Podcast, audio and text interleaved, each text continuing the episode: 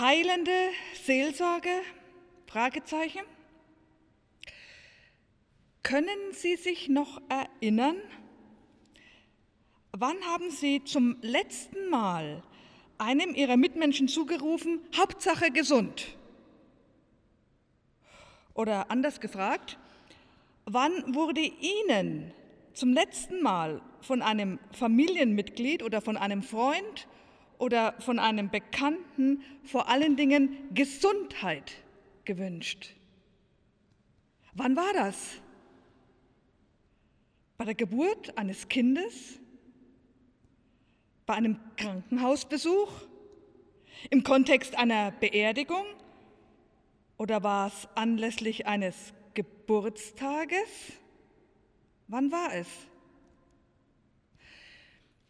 Sie werden kaum eine Zeitschrift finden, und damit meine ich jetzt nicht in erster Linie eine Apothekerzeitschrift, in der nicht Gesundheitsthemen behandelt und irgendwelche Gesundheitstipps gegeben werden.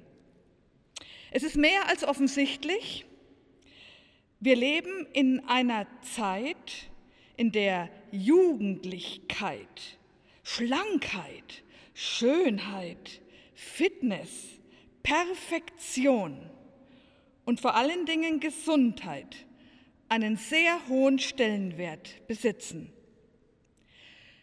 Viele unserer Zeitgenossinnen und Zeitgenossen werden dazu tendieren, Gesundheit als höchstes Gut zu bezeichnen. Sie kennen sicherlich den Spruch, Gesundheit ist nicht alles, aber ohne Gesundheit ist alles nichts. Stimmt das aber tatsächlich? Immer wieder wünschen wir Menschen uns gegenseitig Gesundheit, Hauptsache gesund. Und natürlich möchte ein jeder von uns gerne gesund sein. Am liebsten bis ins hohe Alter gesund bleiben und am allerliebsten möchten wir natürlich relativ gesund sterben. Niemand von uns wird sich ernsthaft danach sehnen, endlich krank werden zu dürfen und für alle Zeiten krank bleiben zu dürfen. Im Gegenteil.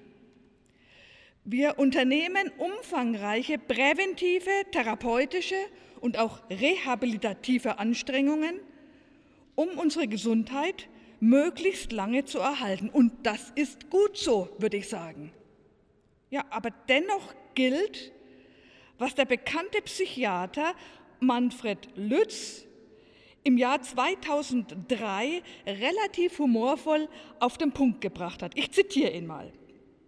Diätbewegungen gehen wie wellenförmige Massenbewegungen über Land und übertreffen in ihrem Ernst die Büßer- und die Geißlerbewegungen des Mittelalters bei weitem.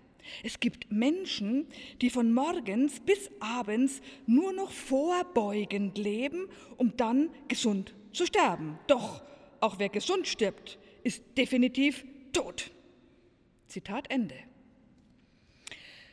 Jeder von uns muss früher oder später sterben. Aber müssen wir das tatsächlich? Fakt ist, dass wir gegenwärtig weltweit enorme personelle und finanzielle Ressourcen in die biomedizinische Forschung investieren, um unsere Gesundheit erhalten, unsere Krankheiten heilen, unseren Alterungsprozess aufhalten und unseren Tod möglichst lang hinausschieben können. Immer mehr Menschen, vielleicht auch Sie, ich weiß nicht, immer mehr Menschen sind äußerst fasziniert von sogenannten transhumanistischen Visionen. Ich weiß nicht, ob Sie schon davon gehört haben. Von transhumanistischen Visionen. Sie erhoffen sich nicht nur völlig neuartige, extrem revolutionäre Durchbrüche in der Anti-Aging-Forschung, sondern auch in der künstlichen Intelligenzforschung, in der KI-Forschung, die so etwas wie irdische Unsterblichkeit, zumindest aber virtuelle Unsterblichkeit im Sinne eines Uploadings menschlichen Bewusstseins, ihres Bewusstseins auf Computer beziehungsweise in Roboter als ganz reale Möglichkeit anvisiert. Transhumanistische Visionen, KI-Forschung, das kommt. Das christliche Menschenbild zeichnet sich nun aber gerade dadurch aus, dass Menschsein immer in der unaufhebbaren Ambivalenzerfahrung von fast Gott gleich und Staub betrachtet wird. Was sind wir? Fast Gott gleich. Wahnsinn. Fast Gott gleich. Und dennoch, tja, Staub. Christliche Anthropologie weist daher sowohl extrem optimistische und zugleich extrem realistische Züge auf. Optimistisch und realistisch.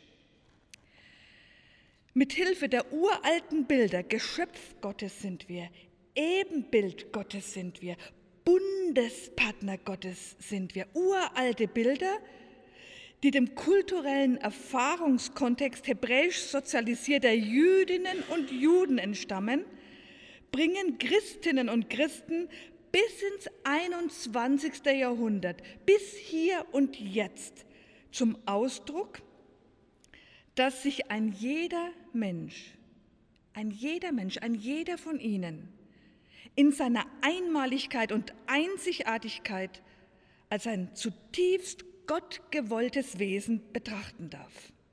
Jeder. Ein jeder Mensch ein bereits vor seiner irdischen Zeugung von Gott ersehntes, von ihm bedingungslos geliebtes Unikat, ein jeder von ihnen ein einmaliges Meisterwerk, das trotz aller Besonderheit, die ja mit Hilfe des Bildes Krone der Schöpfung zum Ausdruck gebracht wird, ebenso wie alle anderen von Gott geschaffenen Geschöpfe und Lebensformen, den knallharten, den wirklich knallharten Spielregeln der Evolution unterliegt. Jeder Mensch, bildlich gesprochen, ein von Gott selbst aus dem Paradies in ein Leben jenseits von Eden entlassenes Wesen, das in persönlicher Freiheit Verantwortung, Verantwortung für sich selbst, Verantwortung für die Mitmenschen und Verantwortung für die gesamte Schöpfung zu übernehmen hat, weshalb sich der Slogan, den Sie alle kennen und die damit verbundene Lebensweise nach uns die Sintflut aus christlicher Sicht verbietet. Sich im aufrechten Gang als Geschöpf Ebenbild und Bundespartner Gottes zu erweisen, ist somit eine lebenslange Aufgabe eines jeden von uns. Als Natur und zugleich Kulturwesen hat der Mensch somit immer wieder neu seine Möglichkeiten, aber auch seine Grenzen auszuloten, seine Fähigkeiten weiterzuentwickeln und seine gottgewollten Grenzen zu akzeptieren. Die Staubmetapher, Sie erinnern sich? Staub bist du und zu Staub kehrst du zurück. Die Staubmetapher, mit der Menschen auch heute noch bei christlichen Beerdigungen oder zum Beispiel bei einem Aschermittwoch-Gottesdienst konfrontiert werden, diese Staubmetapher, die bringt schonungslos zum Ausdruck, dass Gebrechlichkeit, Gebrochenheit, alt werden, krank sein und krank bleiben, behindert sein, und auch sterben müssen, zur Conditio Humana gehören. Mensch sein heißt aus christlicher Perspektive begrenzt sein. Und wieder sage ich, und das ist gut so. Gesundheit ist daher aus christlicher Sicht tatsächlich nicht der höchste Wert oder das höchste Gut. Und irdische Unsterblichkeit, transhumanistische Visionen, keine Zielsetzung, die mit Hilfe technologischer Möglichkeiten aus christlicher Sicht anzustreben ist. Die Ambivalenzerfahrung, die jeder von uns irgendwann im Leben macht, fast Gott gleich und Staub sind wir. Die verdanken wir unserem jüdischen Erbe. im christlichen Menschenbild. Aber hinzu kommt eine zweite Ambivalenzerfahrung. Und die kann man als die ganz typische christliche bezeichnen, denn das sehen Juden und Jüdinnen so nicht mehr. Die zweite Ambivalenzerfahrung heißt, sündig und erlöst zugleich sind wir. Sündig und erlöst zugleich sind wir. Mithilfe des Sündenbildes, das in der 2000-jährigen Kirchengeschichte leider oftmals missbraucht wurde, das wissen Sie alle, um Menschen kontrollieren und ein schlechtes Gewissen einreden zu können, bringen Christen auch heute noch zum Ausdruck, dass sie strukturell und individuell oftmals hinter dem zurückbleiben, was sie in den Augen Gottes sein könnten, was wir alle in den Augen Gottes sein könnten. Wie oft bleiben wir dahinter zurück? Menschen erweisen sich eben nicht als Geschöpfe und Ebenbilder und Bundespartner Gottes, weil sie es eben nicht hinbekommen, sowohl sich selbst als auch einander zu lieben. Sie kriegen es nicht hin. Sie kriegen es nicht hin, barmherzig miteinander umzugehen, solidarisch miteinander umzugehen, füreinander einzustehen und in komplexen Systemen, Organisationen und Einrichtungen wie zum Beispiel Krankenhäusern, Altenheimen, Hospizen für mehr Mitmenschlichkeit, für die Wahrung der Menschenwürde und vor allen Dingen für strukturelle Gerechtigkeit einzutreten. Wir kriegen es einfach nicht immer hin. Obgleich wirklich ausnahmslos alle Menschen aus christlicher Sicht extrem sündenanfällige Wesen sind, wir alle, also Wesen, die immer wieder zurückbleiben, gilt, dass wir dennoch, und das ist doch das Verrückte, dennoch, vielleicht auch gerade deswegen, erlöst sind. Wenn nämlich der Mensch Jesus vor 2000 Jahren als historische Person in Israel tatsächlich der von den Juden erhoffte Christus, und was heißt denn das Christus? Christus heißt doch nichts anderes als der Messias, der Heiland, unser Thema, der Heiland, der Erlöser aller Menschen war, dann sind alle Menschen trotz ihrer Sündenanfälligkeit längst erlöst. Und das hat Papst Johannes der 23. klipp und klar, klarer kann man es nicht mehr sagen, auf den Punkt gebracht. Ich zitiere ihn mal, den Papst Johannes den 23., einen meiner Lieblingspäpste. Gib unserem Apostolat Begeisterung, damit es alle Menschen und Völker erreicht, denn alle Menschen sind erlöst. Ich sage es nochmal, Gib unserem Apostolat Begeisterung, damit es alle Menschen und Völker erreicht. Denn alle Menschen sind erlöst. Also, meine, Zitat Ende, meine tiefkatholische Oma, die ihr gesamtes Leben in einem kleinen Dorf in Bayern verbracht hat, die war noch fest davon überzeugt, dass es sehr vieler Vor- und Gegenleistungen bedarf, damit sich ein Mensch wirklich als erlöst fühlen darf. Wenn der persönliche Glaube, die Gebete, die Kirchgänge, die Kirchgeldspenden ausreichen, dann gibt es vielleicht eine Chance auf Erlösung. Und für meine Oma stand fest, dass dies sowieso nur für gläubige Katholiken gelten kann. Dass tatsächlich alle Menschen längst erlöst sind und nicht vielleicht, wenn sie denn irgendwas tun und leisten, erlöst werden, und es muss dann jemand bestimmen, wer das sein soll, das war für meine Oma undenkbar. Für Papst Johannes den 23. aber stand ebenso wie für Martin Luther fest, Erlöst sein lässt sich weder verdienen noch käuflich erwerben. Erlöst sein ist ein Geschenk, das allen Menschen längst gemacht ist, vorausgesetzt Jesus ist wirklich der Christus, auf den die Juden heute noch warten. Erlöst sein bedeutet ein angstfreies, ein humorvolles, ein gelassenes Leben. Jeder von uns ein gelassenes, angstfreies, humorvolles Leben führen zu dürfen und führen zu sollen. Erlöstsein gilt in Gesundheit und Krankheit, in Freud und Leid. Wer sich erlöst fühlt, braucht zudem keine Angst mehr vor dem Altwerden und vor dem eigenen Tod zu haben. Nicht mal vor dem Tod derer, die man liebt. Erlöstsein impliziert zwar keine irdische Unsterblichkeit. Ja? Da treffen wir uns nicht mit den Transhumanisten. Dafür aber eine qualitativ völlig neuartige Existenz nach unserem irdischen Tod. Aber qualitativ völlig neuartig. Wir können Bibliotheken vollschreiben, wie das sein soll. Keiner weiß es letztendlich, weil es wird qualitativ neuartig sein. Sonst wäre es ja die Wiederholung des Alten.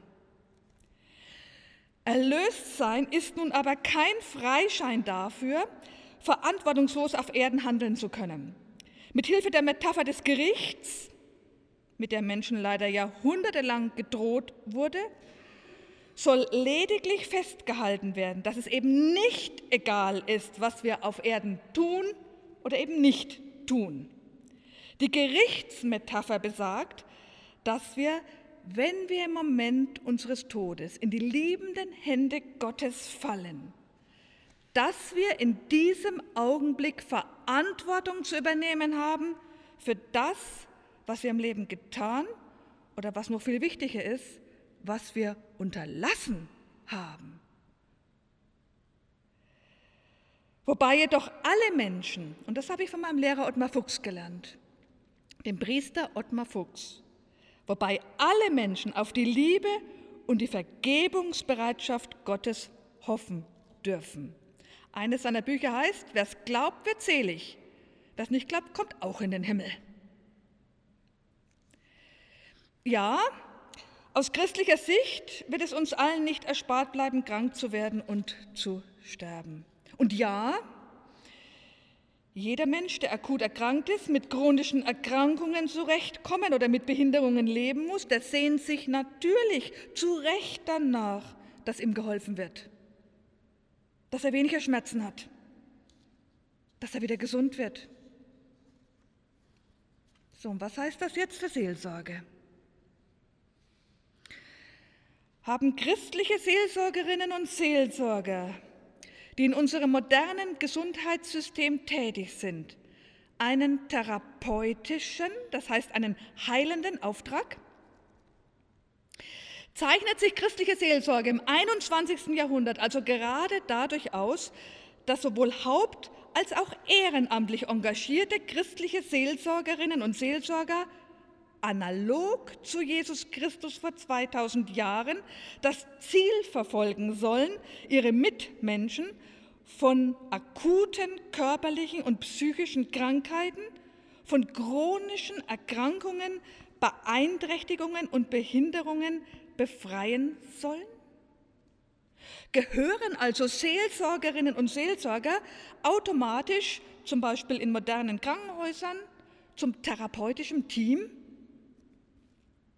Befinden sich christliche Seelsorgerinnen und Seelsorger. Also, wovon ist die Rede? Von Pastoralreferentinnen und Pastoralreferenten, von Gemeindereferentinnen und Gemeindereferenten, von katholischen Priestern, von evangelischen Pfarrerinnen, von Diakonen, Diakoninnen, von Ordensleuten und Quereinsteigern und Quereinsteigerinnen.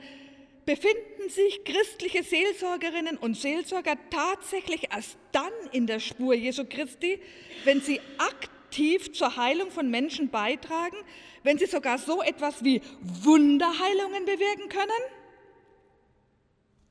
Anders gefragt, unterliegt Seelsorge dem sowohl in unserer Gesellschaft als auch in unserem modernen Gesundheitswesen dominanten Heilungsparadigma? Können und sollen wir von einer heilenden Seelsorge sprechen? Ist heilende Seelsorge das, moderne Seelsorgekonzept des 21. Jahrhunderts, das der Bedürfnislage heutiger Menschen entgegenkommt? Befriedigen wir damit ein Bedürfnis? Also um das Ergebnis der weiteren Überlegungen gleich mal vorwegzunehmen,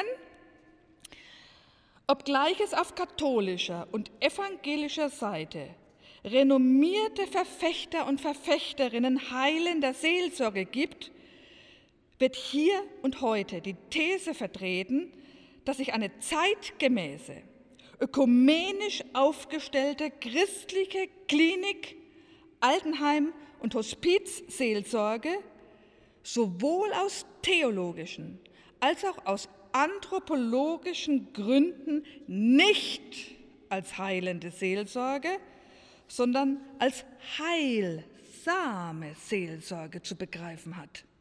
Nicht heilende Seelsorge, sondern heilsame Seelsorge. Klingt ähnlich, ist aber extrem anders. Natürlich orientiert sich christliche Seelsorge an dem, wie unser Jesus vor über 2000 Jahren mit seinen Mitmenschen umgegangen ist. Das ist unsere Kriteriologie, da richten wir uns dran aus. Und dass Jesus einzelne Menschen, nicht alle, einzelne Menschen, sowohl körperlich als auch psychisch geheilt, sprich sie tatsächlich von ihren Krankheiten befreit hat, das ist uns in allen Evangelien in Form von sehr eindrücklichen Heilungsgeschichten überliefert worden.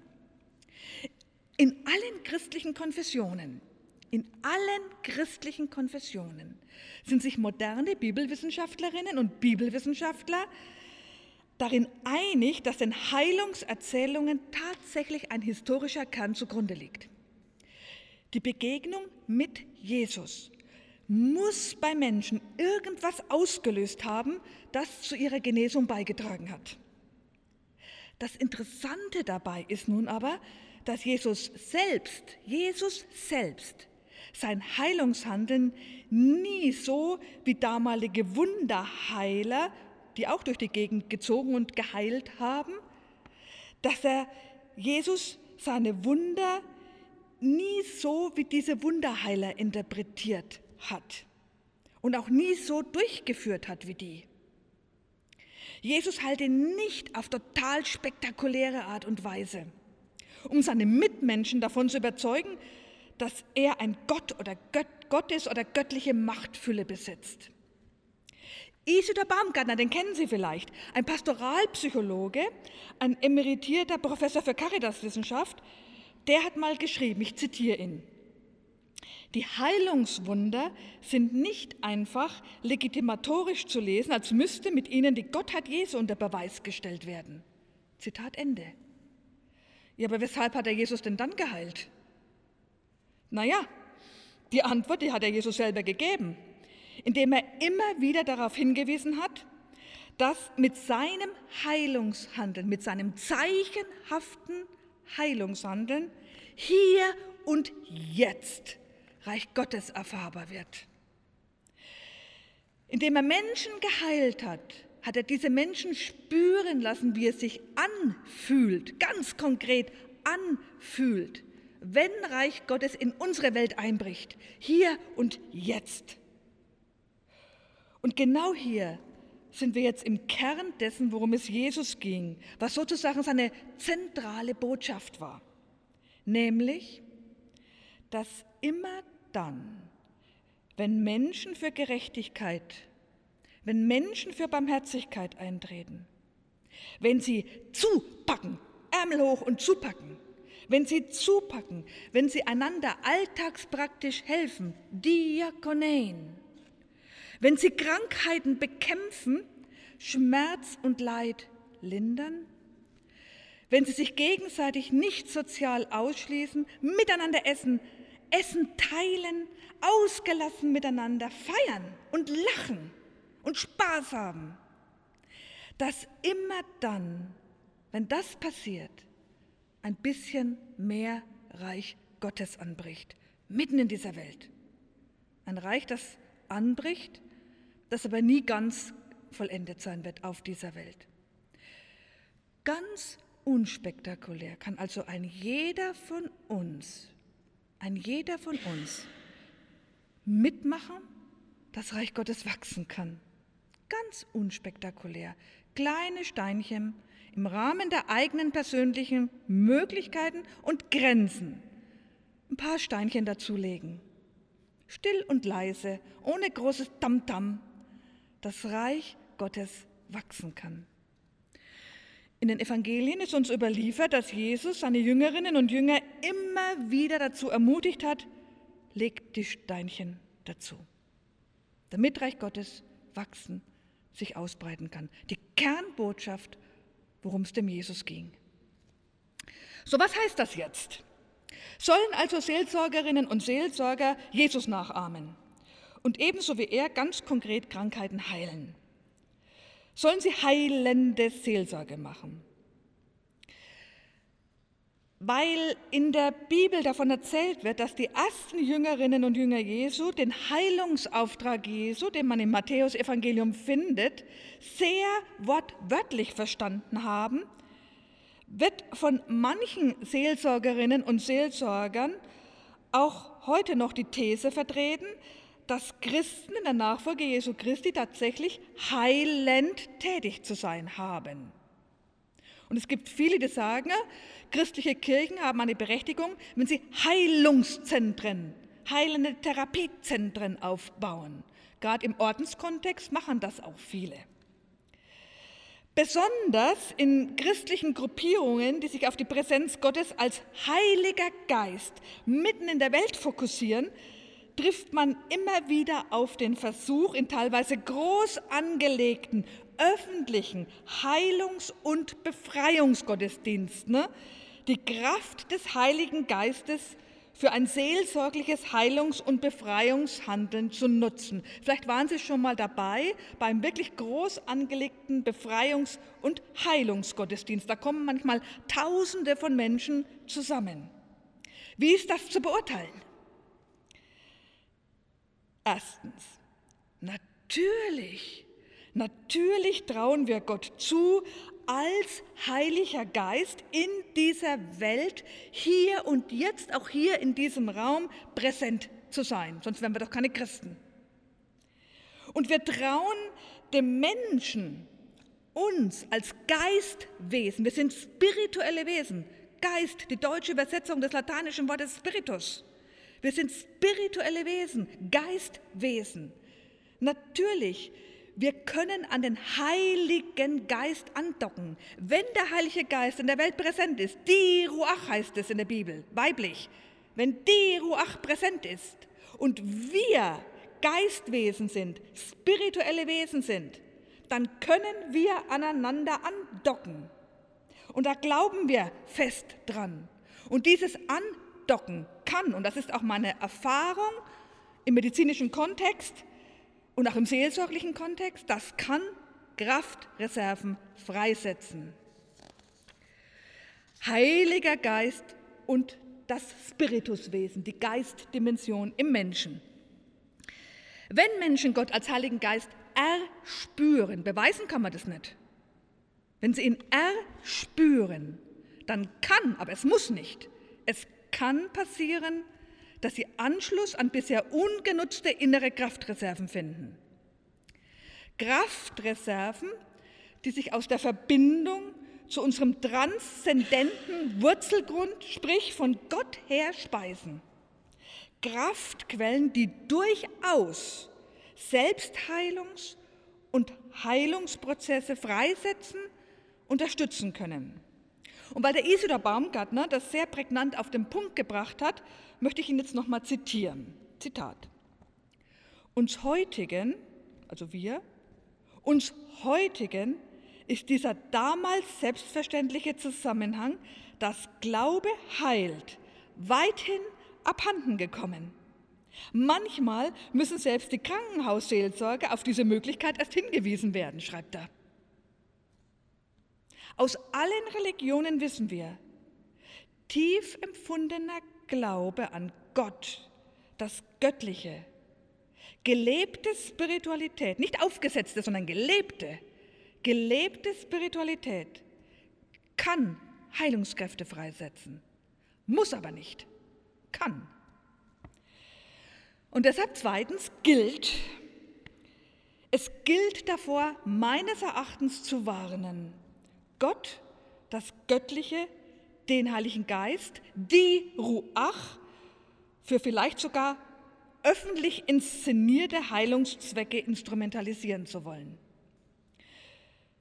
Christen glauben an einen trinitarischen, verstehen heute wenig Menschen, man könnte auch sagen an einen Gott, der auf verschiedene Art und Weise erfahrbar ist, an einen Gott, an einen mehrdimensional erfahrbaren Gott. Und deswegen, deswegen bekreuzigen sie sich und sagen im Namen des Vaters, des Sohnes und des Heiligen Geistes verschiedene Erfahrungen mit dem immer gleichen Gott. Sie glauben an diesen komplexen, geheimnisvollen, mehrdimensional erfahrbaren Gott. Und gerade weil er so geheimnisvoll ist, versuchen sie möglichst zu vermeiden, wenn sie denn Christen sind, diesen Gott für menschliche Zwecke instrumentalisieren zu wollen.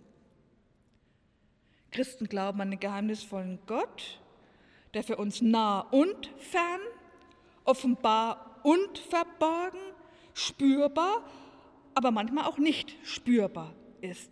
Wir können Menschen in der Seelsorge nicht erzählen, dass der liebe Gott immer da ist, immer spürbar ist, immer trägt, immer hilfreich ist. Wir würden die Erfahrungen vieler Menschen verhöhnen.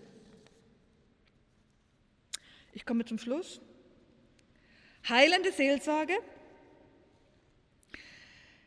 Wenn im christlichen Menschenbild Gesundheit nicht als oberstes Gut ausgewiesen wird, und im christlichen Gottesbild der Heilige Geist, die Ruach, vor menschlichen Vereinnahmungsversuchen, Verheilungsgottesdienste und Befreiungsgottesdienste zu schützen ist, ich sage das wirklich so, zu schützen ist, dann sollte meines Erachtens anstelle von heilender Seelsorge wirklich besser von heilsamer Seelsorge gesprochen werden. Glaubwürdige christliche Seelsorge rechnet mit dem Wirken der Ruach, verweigert sich aber der Instrumentalisierung Gottes. Was heißt das? Seelsorge unterläuft nicht die Zielsetzung therapeutischer Berufsgruppen, wie die der Ärzte, der Pflegenden, der Physiotherapeuten, der Psychotherapeuten. Die machen einen super Job, die unterstützen wir, wo wir nur können. Trotz aller notwendigen und unerlässlichen interdisziplinären Kooperation und oftmals auch bereits vorhandener systemischen Integration oder Teilintegration missversteht sich christliche Seelsorge aber nicht als eine Art spirituelle Therapie.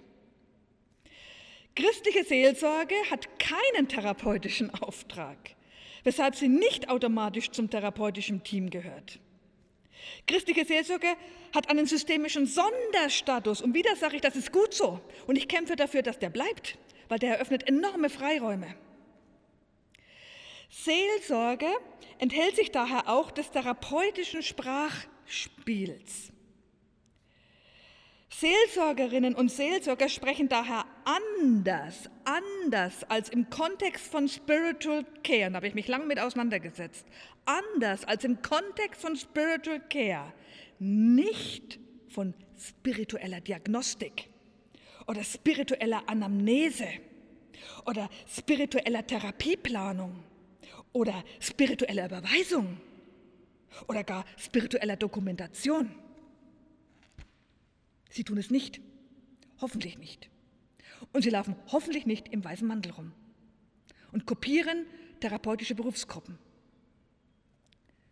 Ich weiß, dass es immer mehr tun. Also zusammenfassend, heilsame Seelsorge im Sinne eines relativ unspektakulären Mitbauens am Reich Gottes auf Erden geschieht, wenn Seelsorgerinnen und Seelsorger aktiv dazu beitragen, dass kranke Menschen sowohl Widerstandskräfte gegen ihre Krankheit mobilisieren, und wir haben ja unseren Heiligen Geist, da ist viel Widerstandskraft drin, als auch mit einer nicht therapierbaren Krankheit so weiterleben zu können, dass die Freude am eigenen Leben nicht verloren geht. Heilsame Seelsorge geschieht, wenn Seelsorgerinnen und Seelsorger körperlich und psychisch behinderten Menschen darin unterstützen, mit und trotz Behinderung ein menschenwürdiges Leben führen zu können. Heilsame Seelsorge geschieht, wenn Seelsorgerinnen und Seelsorger Menschen darin unterstützen, sich unserem Zeitgeist des ewig jungen, schönen und schlanken zu widersetzen damit sie sich selbst, die Menschen, die nicht so schönen, die nicht so schlanken, die nicht so perfekten und die nicht so jungen, mit all ihren Defiziten annehmen und nicht permanent gegen sich und vielleicht sogar gegen ihr eigenes Gewicht kämpfen müssen. Heilsame Seelsorge geschieht, wenn Seelsorgerinnen und Seelsorger Menschen darin ermutigen, alt und gebrechlich werden, als zum Menschsein dazugehörig zu akzeptieren und sogar eine neue Lebensqualität in den verbleibenden Möglichkeiten zu entdecken. Heilsame Seelsorge geschieht, wenn Seelsorgerinnen und Seelsorger dazu beitragen, dass ein jeder Mensch auf seine eigene Art sterben darf. Der muss nicht spirituell befriedet sterben. Und wenn sterbenden Menschen trotz aller Hoffnungslosigkeit, manchmal stellvertretend, eine Hoffnungsperspektive offen gehalten wird über den Tod hinaus. Selbst wenn der Mensch selber das gar nicht glauben kann, halten wir die offen. Da sind wir ganz hartnäckig. Heilsame Seelsorge geschieht, wenn Seelsorgerinnen und Seelsorger an und Zugehörige in ihren Sorgen und Nöten ernst nehmen und wenn wir sie gegebenenfalls darin unterstützen, was nicht immer einfach ist, ihre Sterbenden an und Zugehörigen gehen zu lassen. Heilsame Seelsorge geschieht, wenn Seelsorgerinnen und Seelsorger Mitarbeitenden in schwierigen Arbeitssituationen beistehen und sich in, ich nenne das mal so, in Verstummungssituationen. Wie viele Mitarbeitende sind verstummt oder stumm gemacht? In Verstummungssituationen uns zu ihrem Sprachrohr zu machen. Heilsame Seelsorge geschieht, und das ist auch genauso wichtig, wenn Seelsorgerinnen und Seelsorger nicht nur die Selbstsorge bei ihrem Gegenüber fördern, sondern auch vorbildhaft, vorbildhaft, heilsam mit sich selbst umgehen. Gut mit sich selbst umgehen. Heilsame Seelsorge, meines Erachtens eine sowohl zeitgemäße als auch traditionsverwurzelte Sorge um den ganzen gottgewollten Menschen mit all seinen Möglichkeiten und Begrenzungen, mit all seinen Licht- und Schattenseiten. Heilsame Seelsorge meines Erachtens eine glaubwürdige, eine sehr glaubwürdige Form christlicher Seelsorge, und zwar ganz besonders im Kontext unseres hochbeschleunigten, stressreichen Gesundheitssystems.